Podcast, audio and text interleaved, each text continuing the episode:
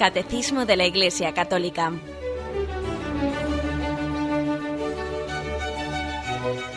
Un programa dirigido por Monseñor José Ignacio Munilla, Obispo de San Sebastián.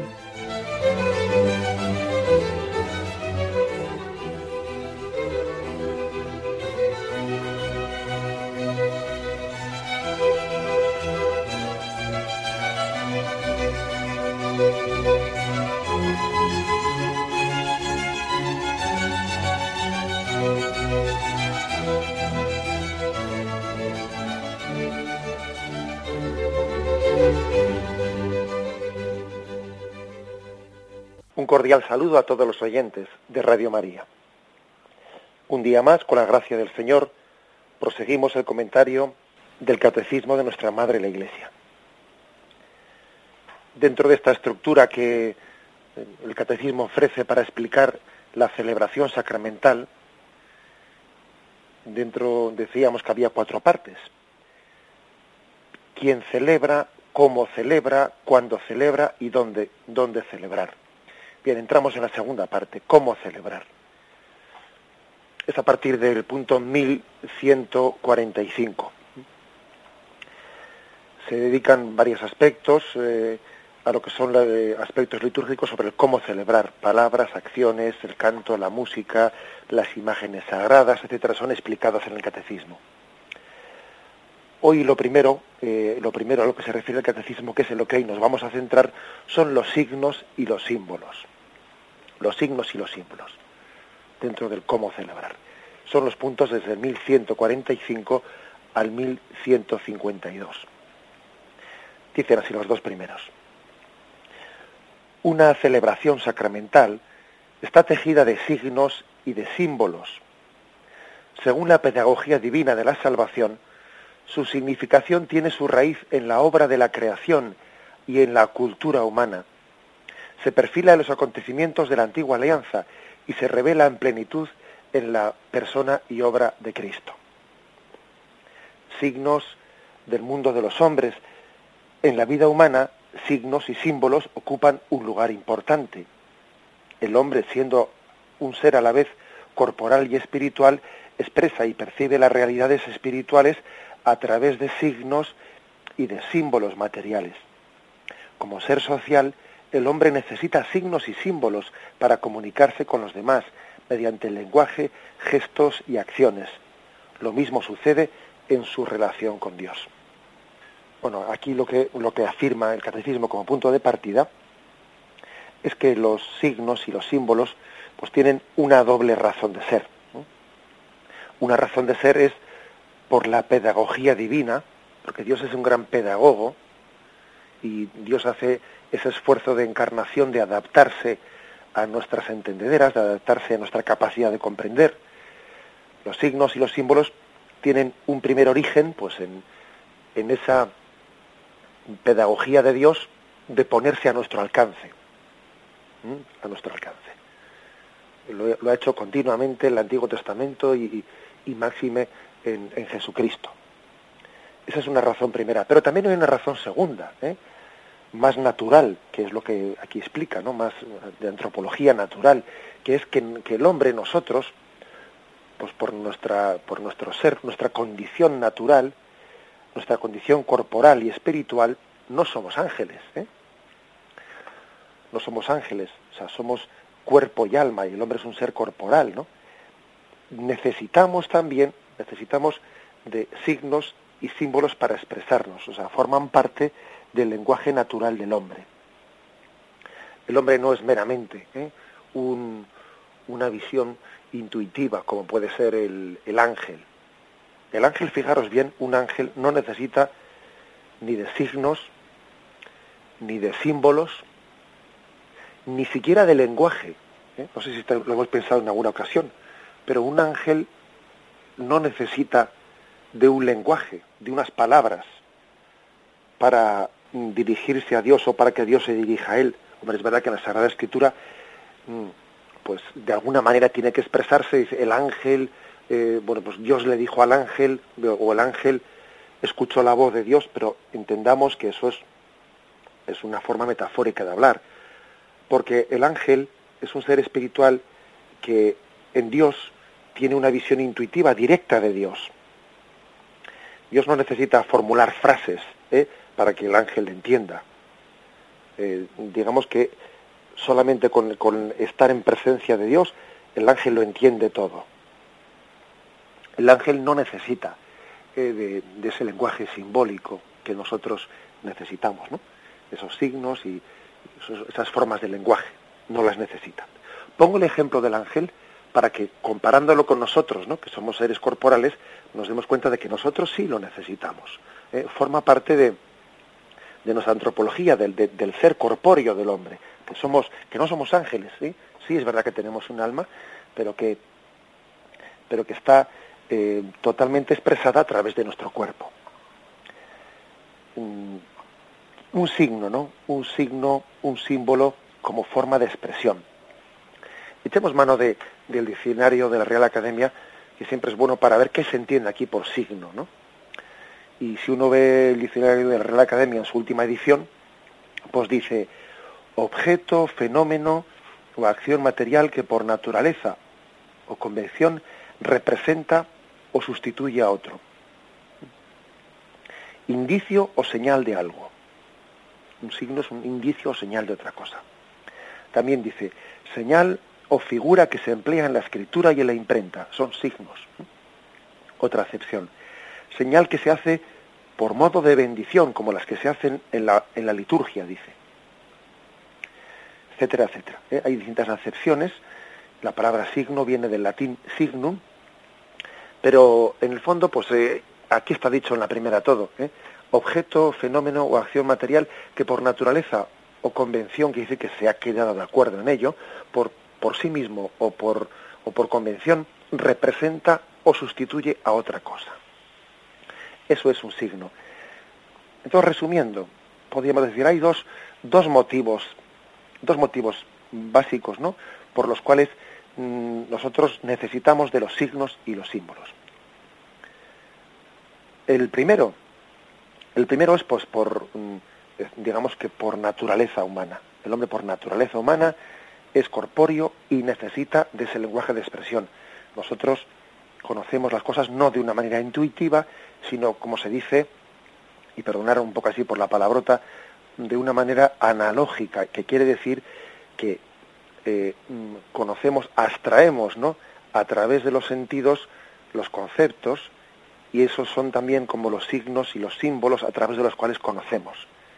No conocemos intuitivamente, sino eh, conocemos abstrayendo de la realidad, eh, con nuestros sentidos percibimos las realidades.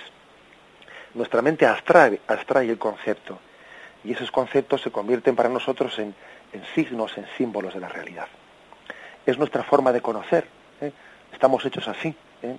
Todo para nosotros las cosas simbolizan signos.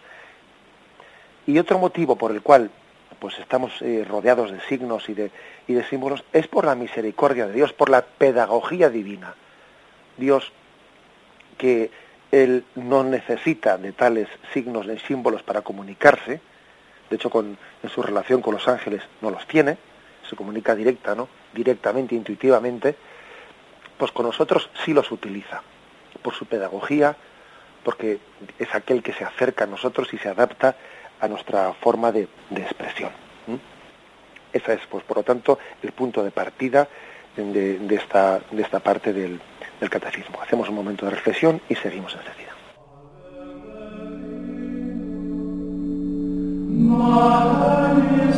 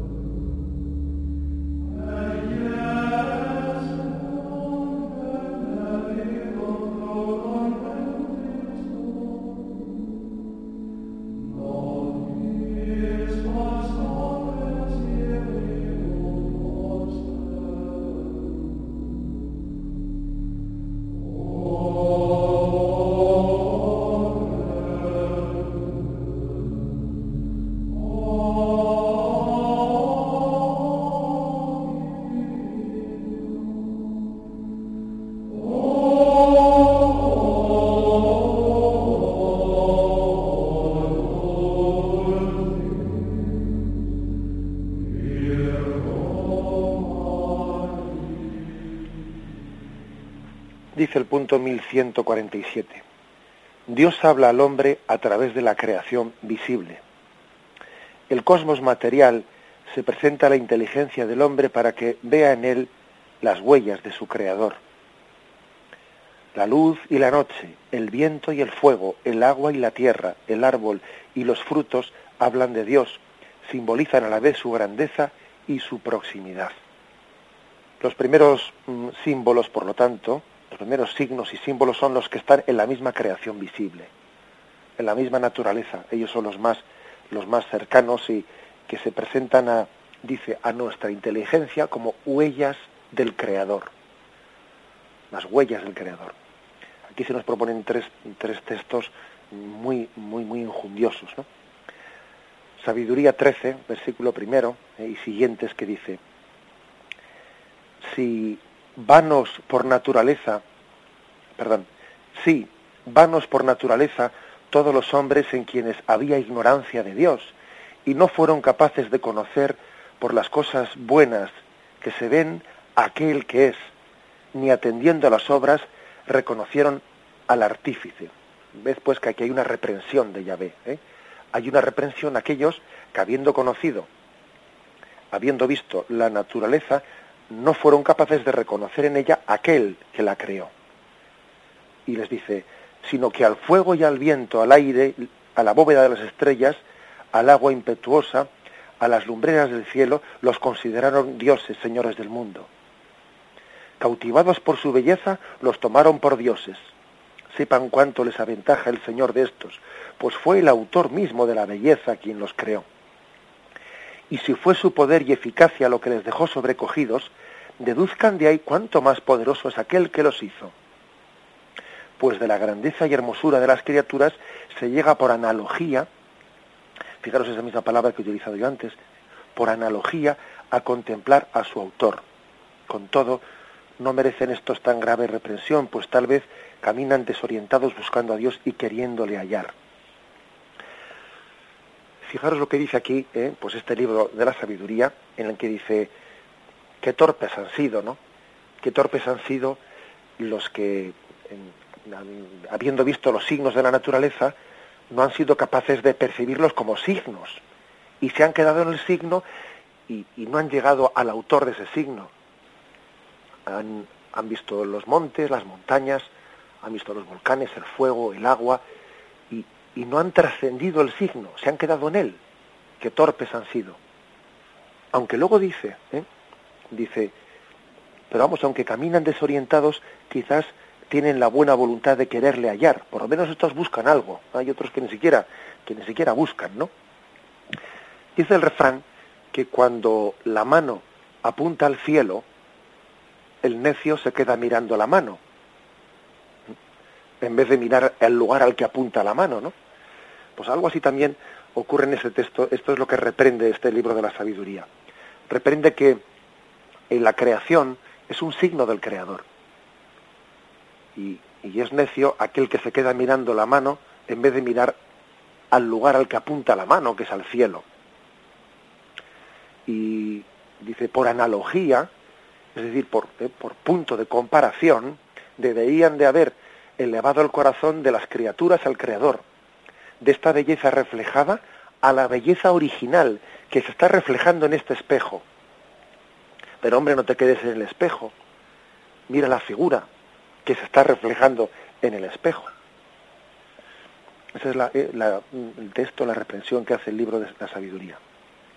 Todavía más duro es Romanos 1, versículos 19 y 20, que dice, pues lo que de Dios se puede conocer está en ellos manifiesto, Dios se lo manifestó. Porque lo invisible de Dios, desde la creación del mundo, se deja ver a la inteligencia a través de sus obras. Su poder eterno y su divinidad, de forma que son inexcusables, porque habiendo conocido a Dios, no le glorificaron como a Dios, ni le dieron gracias, antes bien se ofuscaron en sus razonamientos y su insensato corazón se entenebreció jactándose de sabios, se volvieron estúpidos y cambiaron la gloria del Dios incorruptible por una representación en forma de hombre corruptible, de aves, de cuadrúpedos, de reptiles. Es decir, dice aquí, pero bueno, pero ¿cómo han podido ser tan estúpidos, dice él, de, de quedarse, en la, quedarse en los signos, en las imágenes, y no descubrir al Dios? Dice, han cambiado la gloria del Dios incorruptible por una representación de aves, cuadrúpedos, reptiles. Se refiere, pues sencillamente a la, al, bueno, pues a todos los fetiches y a todos los, los ídolos, ¿eh? los ídolos que son adorados como si sin trascenderlos, ¿no? Como sin trascenderlos como un signo de Dios, sino adorándolos como si ellos mismos fuesen la divinidad. Aquí lo que dice, dice San Pablo a los romanos es que son inexcusables, es decir, son reprensibles los que no han descubierto lo invisible de Dios reflejado en esas obras visibles, en esos signos visibles. La naturaleza, pues, es el primer signo de Dios. Un signo que, que refleja ¿no? su grandeza y su cercanía. Las dos cosas al mismo tiempo, grandeza y cercanía. El tercer texto que se nos ofrece es Hechos 14, 17. Y dice, y que en las generaciones pasadas permitió que todas las naciones siguieran sus propios caminos, si bien no dejó de dar testimonio de sí mismo, derramando bienes, enviándolos desde el cielo lluvias y estaciones fructíferas, llenando vuestros corazones de sustento y alegría. O, sea que las lluvias y estaciones fructíferas, la primavera, verano, otoño y invierno, esas estaciones del año también dice, eran como signos de Dios que daban testimonio de Él. Así también lo está reflejando este libro de los Hechos eh, de los Apóstoles. Por lo tanto, dice aquí, la luz y la noche, el viento, el fuego, el agua, la tierra, el árbol, los frutos, simbolizan a la vez eh, esa grandeza de Dios y esa, y esa proximidad de Dios. El primer signo, el primer símbolo, pues está en la propia naturaleza. Damos un paso más al, eh, a los dos siguientes puntos del catecismo. En cuanto a criaturas, estas realidades sensibles pueden llegar a ser lugar de expresión de la acción de Dios que santifica a los hombres y de la acción de los hombres que rinden su culto a Dios. Lo mismo sucede con los signos y símbolos de la vida social de los hombres. Lavar y ungir, partir el pan y compartir la copa pueden expresar la presencia santificante de Dios y la gratitud del hombre hacia su creador. O sea, es decir, que en los signos, en los símbolos, se puede eh, juntar al mismo tiempo dos formas de, mm, o sea, dos tendencias distintas. La tendencia ascendente, que es nuestro deseo de expresarnos ante Dios, y lo hacemos a través de símbolos, y también el deseo misericordioso de Dios descendente, que quiere llegar a nosotros, y también lo hace a través de símbolos. Es decir, sirven para las dos cosas, para esa tendencia del hombre ¿eh? ascendente de querer llegar a Dios y la tendencia misericordiosa de Dios, la descendente de querer llegar a nosotros. Esas dos cosas se encuentran, se encuentran, ¿eh?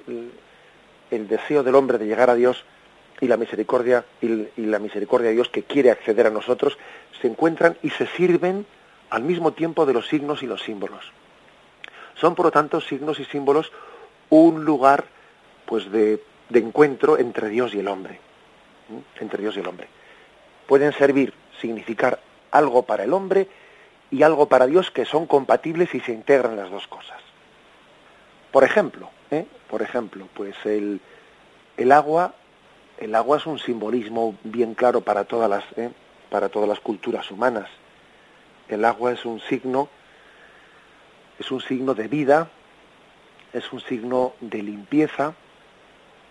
El agua para el hombre es el, signo de la vida, ¿no? Y cuando él intenta llegar a Dios, se sirve de ese símbolo, ese signo. Pero al mismo tiempo, Dios que quiere llegar al hombre, se sirve del agua como signo de la gracia de Dios que llueve de lo alto. El agua que es el que, el, que fecunda ¿eh? la acción del hombre. Sin el agua los esfuerzos del hombre son baldíos. Con lo cual sirve perfectamente para el deseo de Dios de comunicarse al hombre, como la gracia venida de lo alto. Y entonces resulta que en el mismo símbolo se expresa en el hombre y Dios también se expresa. El agua sirve para expresar en nosotros, ¿no?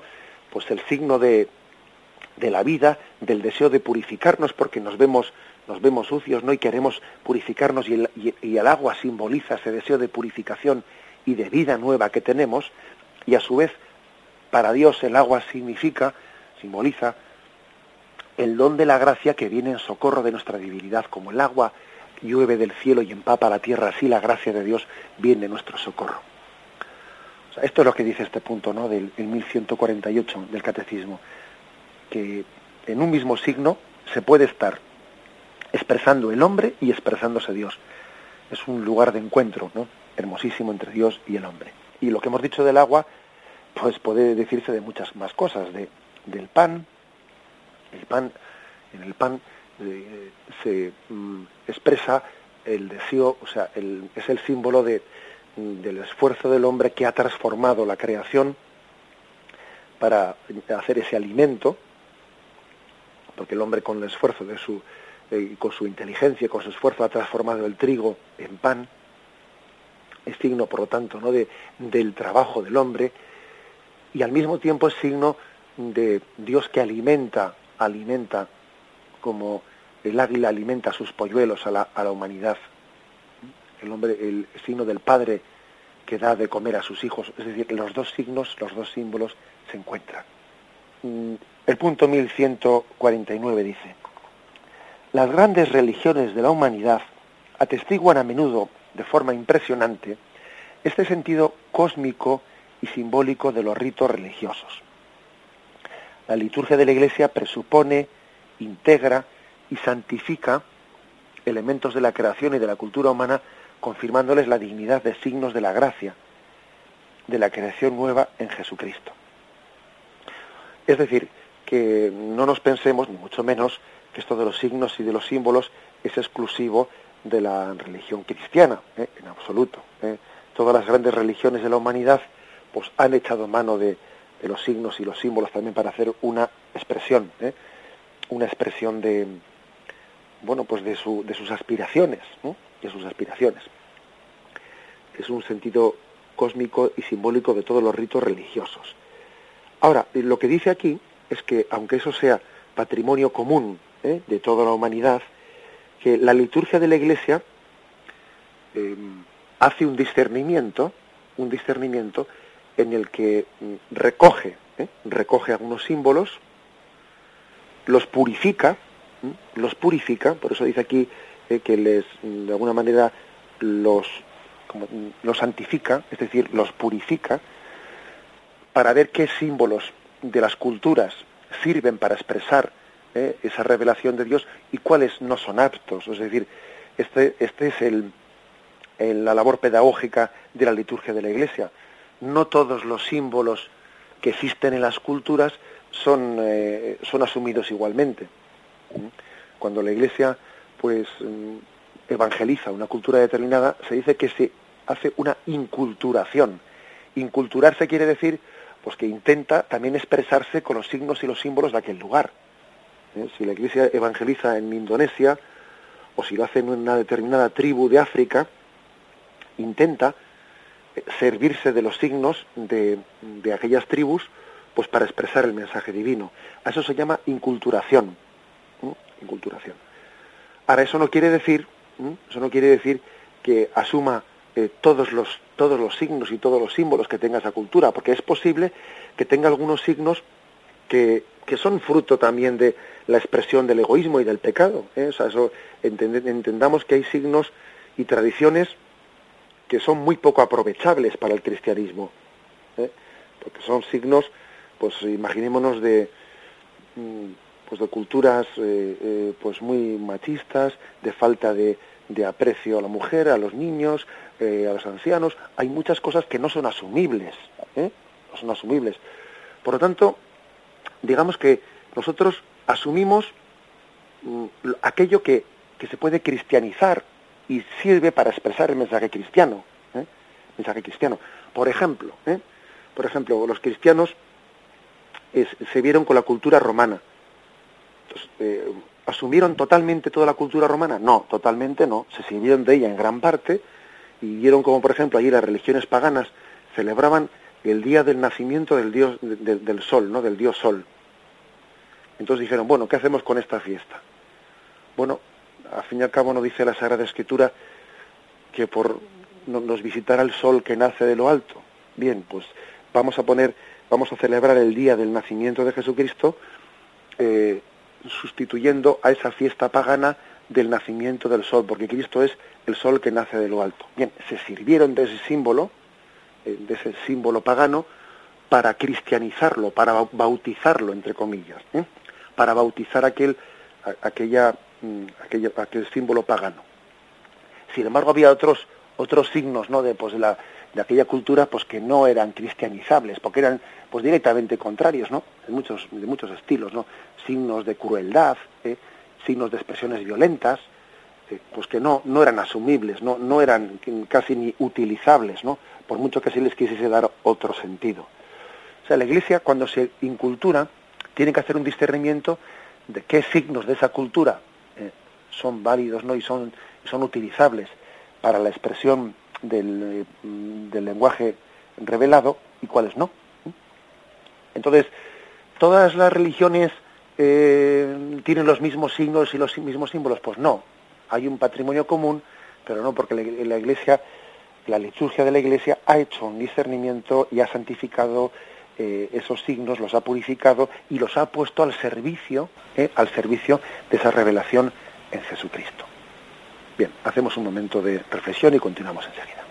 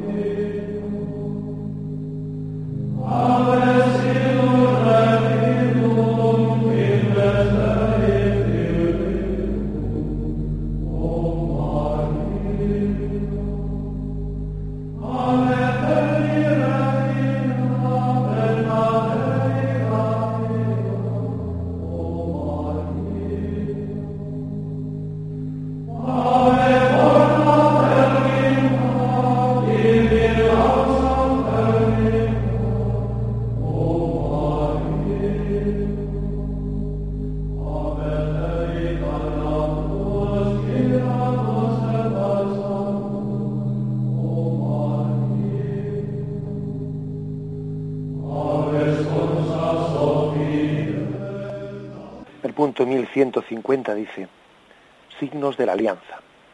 El pueblo elegido recibe de Dios signos y símbolos distintivos que marcan su vida litúrgica. No son ya solamente celebraciones de ciclos cósmicos y de acontecimientos sociales, ¿eh? como eran, pues digamos, los signos paganos, ¿no? Los signos de las culturas, digamos, paganas, sino signos de la alianza, símbolos de las grandes acciones de Dios en favor de su pueblo. Entre estos signos litúrgicos de la antigua alianza se puede nombrar la circuncisión, la unción y la consagración de reyes y sacerdotes, la imposición de manos, los sacrificios y sobre todo la Pascua. La Iglesia ve en estos signos una prefiguración de los sacramentos de la nueva alianza. O sea, damos un paso más. Si hemos dicho antes que los signos y los símbolos no son un lenguaje natural, lenguaje natural porque el hombre eh, tiene eh, pues esa, esa necesidad de, recurrir, de tomar ese recurso ¿no? como forma de expresión, si son un lenguaje natural, también son un lenguaje de la alianza de Dios con el hombre. O sea, son también signos de los que Dios ha, hecho ha echado mano para expresarse. ¿eh? Son también un lenguaje divino, no solo son un lenguaje natural, son también un lenguaje divino. Acordaros lo que hemos dicho antes, en, un signo se puede encontrar, se puede, digamos, tener lugar al mismo tiempo, que sea lenguaje humano y que sea lenguaje divino. El hombre como humano se expresa en un signo y Dios mm, también se revela a través de ese signo que coincide ser el mismo con el que el hombre también quería expresarse. ¿eh? O sea que hay signos de la alianza. Dice aquí varios, que si la unción, eh, la imposición de las manos, sobre todo la Pascua. Eh, los signos de el signo de la, de la, alianza, que era la Pascua, aquel signo de, de untar con sangre el dintel de las, la jamba de las puertas, aquel signo del Cordero Pascual, aquel signo de comer, de comer aquella cena eh, pues preparados todos para la salida, aquel, rito era un auténtico signo de la alianza que Dios había hecho con, con nosotros, que es una preparación, una prefiguración de lo que iban a ser los signos sacramentales. Por eso el paso siguiente es recordar que los signos fueron asumidos por Jesucristo. Jesucristo no fue un, pues podríamos decir, un, un retórico, o sea, un filósofo en el, bueno, que me perdonen los filósofos, ¿no? porque los filósofos no tienen por qué ser unos retóricos, eh, o sea, unas personas que se expresan por el típico rollazo eh, de palabras, palabras y palabras. No, Jesús es verdad que utilizó la palabra como forma de expresión, pero Jesús eh, intercalaba continuamente en sus discursos signos, signos para hacer visible eso que estaba diciendo. No era un retórico, no era el típico filósofo pues al estilo griego que soltaba discursos y discursos, no, las parábolas de Jesús eran bien cortas, bien cortitas. ¿eh? Es más bien luego las, las, expresaba, las significaba en los signos que hacía. O sea que los signos son asumidos por Jesucristo. ¿Eh? En su dice el punto 1151. En su predicación, el Señor Jesús se sirve con frecuencia de los signos de la creación para dar a conocer los misterios del reino de Dios dice Lucas 8:10, el que tenga oídos para oír, que oiga. Le preguntaban sus discípulos qué significaba esta parábola. Y él dijo, a vosotros se os ha dado el conocer los misterios del reino. O sea, es decir, que para, que para dar a conocer los misterios del reino, echaba el mano de esa parábola, que la parábola sin duda alguna tiene, está llena del lenguaje de los signos y de los símbolos para dar a conocer el misterio escondido del reino de Dios, a vosotros se os ha dado conocer ese misterio a través de esas parábolas. Realiza sus curaciones o subraya su predicación por medio de signos materiales o gestos simbólicos. ¿eh? Aquí vienen unos cuantos textos del, del, del Evangelio, por ejemplo, mm, Juan 9:6. Mientras estoy en el mundo, soy la luz del mundo. Dicho esto, escupió en la tierra, hizo barro con la saliva y untó con el barro los ojos del ciego. Y le dijo, vete, lávate en la piscina de Siloé. Él fue, se lavó y volvió ya viendo. Daros cuenta que a Jesús, como Hijo de Dios, lo mismo le costaba hacer ese milagro sin necesidad de ningún signo. O sea, Jesús no necesitaba ¿eh? ni escupir en el barro, ni, ni hacer con su saliva eh, pues esa especie de, de, ungüento con el que le untó los ojos, ni decirle vete y lávate. O sea, esos eran signos que desde su poder pues no eran necesarios para que, para que fuese eficaz el milagro, no, no eran necesarios. Si los hizo fue para, para entrar en un, en un contacto, en un diálogo, pues para, para con todo ello eh, simbolizar y significar muchísimas cosas. El sentido del agua como aquel que, nos, lava, el sentido de que, de que es eh, la colaboración del hombre eh, la que también participa en el don de Dios y muchas cosas más, eh, que, tenemos ocasión de ir explicando poco a poco, en la medida que entremos también explicando los sacramentos. Por ejemplo, Marcos 7, 33, 35. Él, apartándose de la gente a solas, le metió sus dedos en los oídos y con su saliva le tocó la lengua. Y levantando los ojos al cielo, dio un gemido y dijo, Efetá, que quiere decir, ábrete. Se abrieron sus oídos y al instante se le soltó la atadura de su lengua y hablaba correctamente. Otro, eh, otro signo pues mm, impresionante de Jesús, ¿no? Que toca la lengua, toca los oídos, ¿no? que ha sido asumido, por cierto, en la liturgia bautismal, aunque es un rito que no es obligatorio, es optativo, pero es el rito del efetá, el rito en el que el sacerdote tocando los oídos y tocando eh, la lengua del niño, le dice, Efetá, ábrete, que tus oídos y tu lengua se abran para oír a Dios y para hablar con Él. ¿Mm? Otro texto que se nos propone, Marcos 8, versículos del 22 al 25. Llegan a Besaida, le presentan un ciego y le suplican que le toque. Tomando, la mano de, tomando al ciego de la mano, le sacó fuera del pueblo y habiéndole puesto saliva en los ojos, le impuso las manos y le preguntaba, ¿ves algo? Él alzando la vista dijo, veo a los hombres, pero los veo como árboles, pero que andan. Después le volvió a poner las manos en los ojos y, y comenzó a ver perfectamente y quedó curado, de suerte que veía de lejos claramente todas las cosas. ¿Mm? Otro texto, pues, como veis, de, en el que también Jesús echa mano ¿no? de todos esos signos y símbolos. También estos signos y símbolos pues mm, están remarcando, están remarcando eh, pues una, una, condición del hombre que no es instantánea, sino que nosotros eh, tenemos que tener paciencia con nosotros mismos en el, en el crecimiento que es paulatino, ¿no? Una de las cosas que más nos cuesta a nosotros es la paciencia en, en los ritmos, ¿no? En que nos gustaría todo aquí, ya y ahora, ¿no? Y Dios se adapta a, esta, a este crecimiento paulatino. Y fijaros cómo, por ejemplo, en este último milagro que hemos leído, pues comienza primeramente por, em, por curar su ceguera y comienza viendo algo, comienza viendo sombras.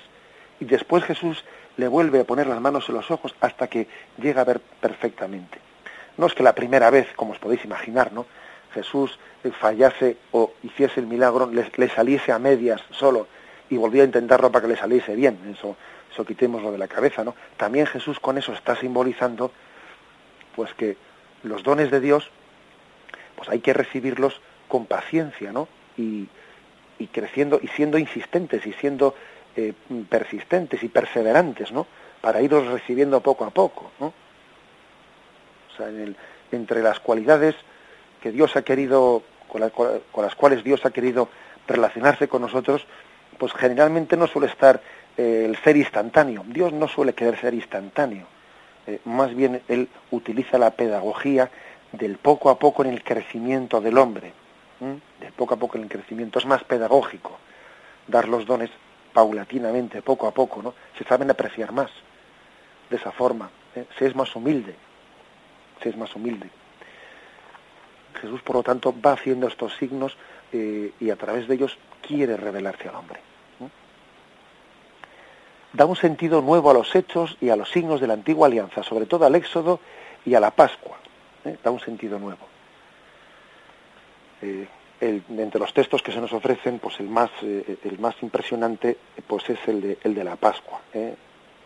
Como Jesús echó mano de todos los signos del Antiguo Testamento, los signos de la alianza, para ahora él instituir la Eucaristía. Dice en Lucas 22, 7, 20 llegó el día de los ácimos, en el que se había de sacrificar el cordero de Pascua, y envió a Pedro y a Juan diciendo, id y preparadnos la Pascua para que la comamos. Ellos le dijeron, ¿dónde quieres que la preparemos? Les dijo, cuando entréis en la ciudad, os saldrá al paso un hombre llevando un cántaro de agua, seguidle hasta la casa a la que entre, y diréis al dueño de la casa, el maestro tiene, te dice, ¿dónde está la sala para comer la Pascua con mis discípulos?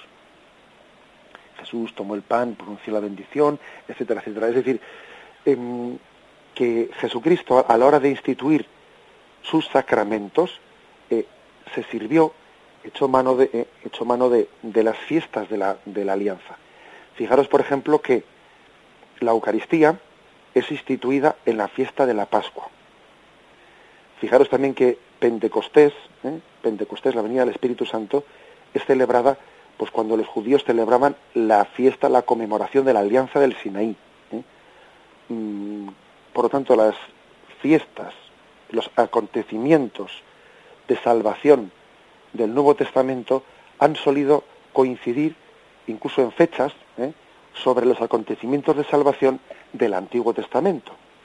Y por lo tanto nos servimos de muchos signos y símbolos que Jesús utilizó, Jesús utilizó, como por ejemplo aquella cena la cena del Cordero Pascual del Antiguo Testamento, Jesús se sirvió de ella para instituir la Eucaristía. Nos servimos de muchos signos ¿no? del Antiguo Testamento, pues para celebrar los sacramentos en el Nuevo. ¿Mm? Por eso termina diciendo el punto 1152, signos sacramentales. Desde Pentecostés, el Espíritu Santo realiza la santificación a través de los signos sacramentales de su Iglesia. Los sacramentos de la Iglesia no anulan, sino purifican e integran toda la riqueza de los signos y de los símbolos del cosmos y de la vida social. Más aún, cumplen los tipos y las figuras de la antigua alianza y significan y realizan la salvación obrada por Cristo y prefiguran y anticipan la gloria del cielo. O sea que en los signos sacramentales vemos un poco, pues, un confluir de todo lo que hemos explicado hoy. En los signos sacramentales, por una parte, está expresado los signos de, del lenguaje natural del hombre. El lenguaje natural que desde toda la vida de Dios, pues ha sido, pues, en todas las, culturas, que el agua, pues, por ejemplo, el, el agua, el aceite, la tierra, eh, todos han, formado parte del de, aire también, ¿eh? ha formado parte esos signos del lenguaje natural del hombre. En los sacramentos también se integran los signos de la, del Antiguo Testamento, de la Alianza, claro que se entregan, en la comida, la comida eh, pascual, etcétera, etcétera, ¿no? y otros y otros muchos signos. Y finalmente, finalmente en los sacramentos, pues se integra la novedad de Jesucristo, porque es verdad que Jesús se sirve de todo eso, pero lo purifica y, lo perfecciona, o sea que los signos tampoco son un copiar, ¿eh? un copiar, copiar al 100% los signos paganos o los signos del Antiguo Testamento, no, se sirve, Jesús, la Iglesia, se sirve de ellos, pero con libertad, como os he dicho antes, en la medida en que sirve, los cogemos, en la medida en que son signos pues, un poco manchados, ¿no? Y, pues por, como expresiones del pecado del hombre, pues bueno, pues nos, desprendemos de ellos. ¿eh? Bien, este es, este es por lo tanto ¿no? el punto que hemos querido hoy explicar, los signos y los símbolos ¿eh? dentro de este cómo celebrar. La Iglesia echa mano de, ese lenguaje eh, en el que confluyen la misericordia de Dios que quiere acercarse a nosotros, quiere, quiere darse a entender en nuestros, según nuestras capacidades de entender, y confluye también el hombre que por su eh, por su ser, su antropología natural, tiene necesidad de expresión también en signos y en símbolos. Dejamos aquí esta explicación. Me despido con la bendición de Dios Todopoderoso. Padre, Hijo y Espíritu Santo, descienda sobre vosotros. Alabado sea Jesucristo.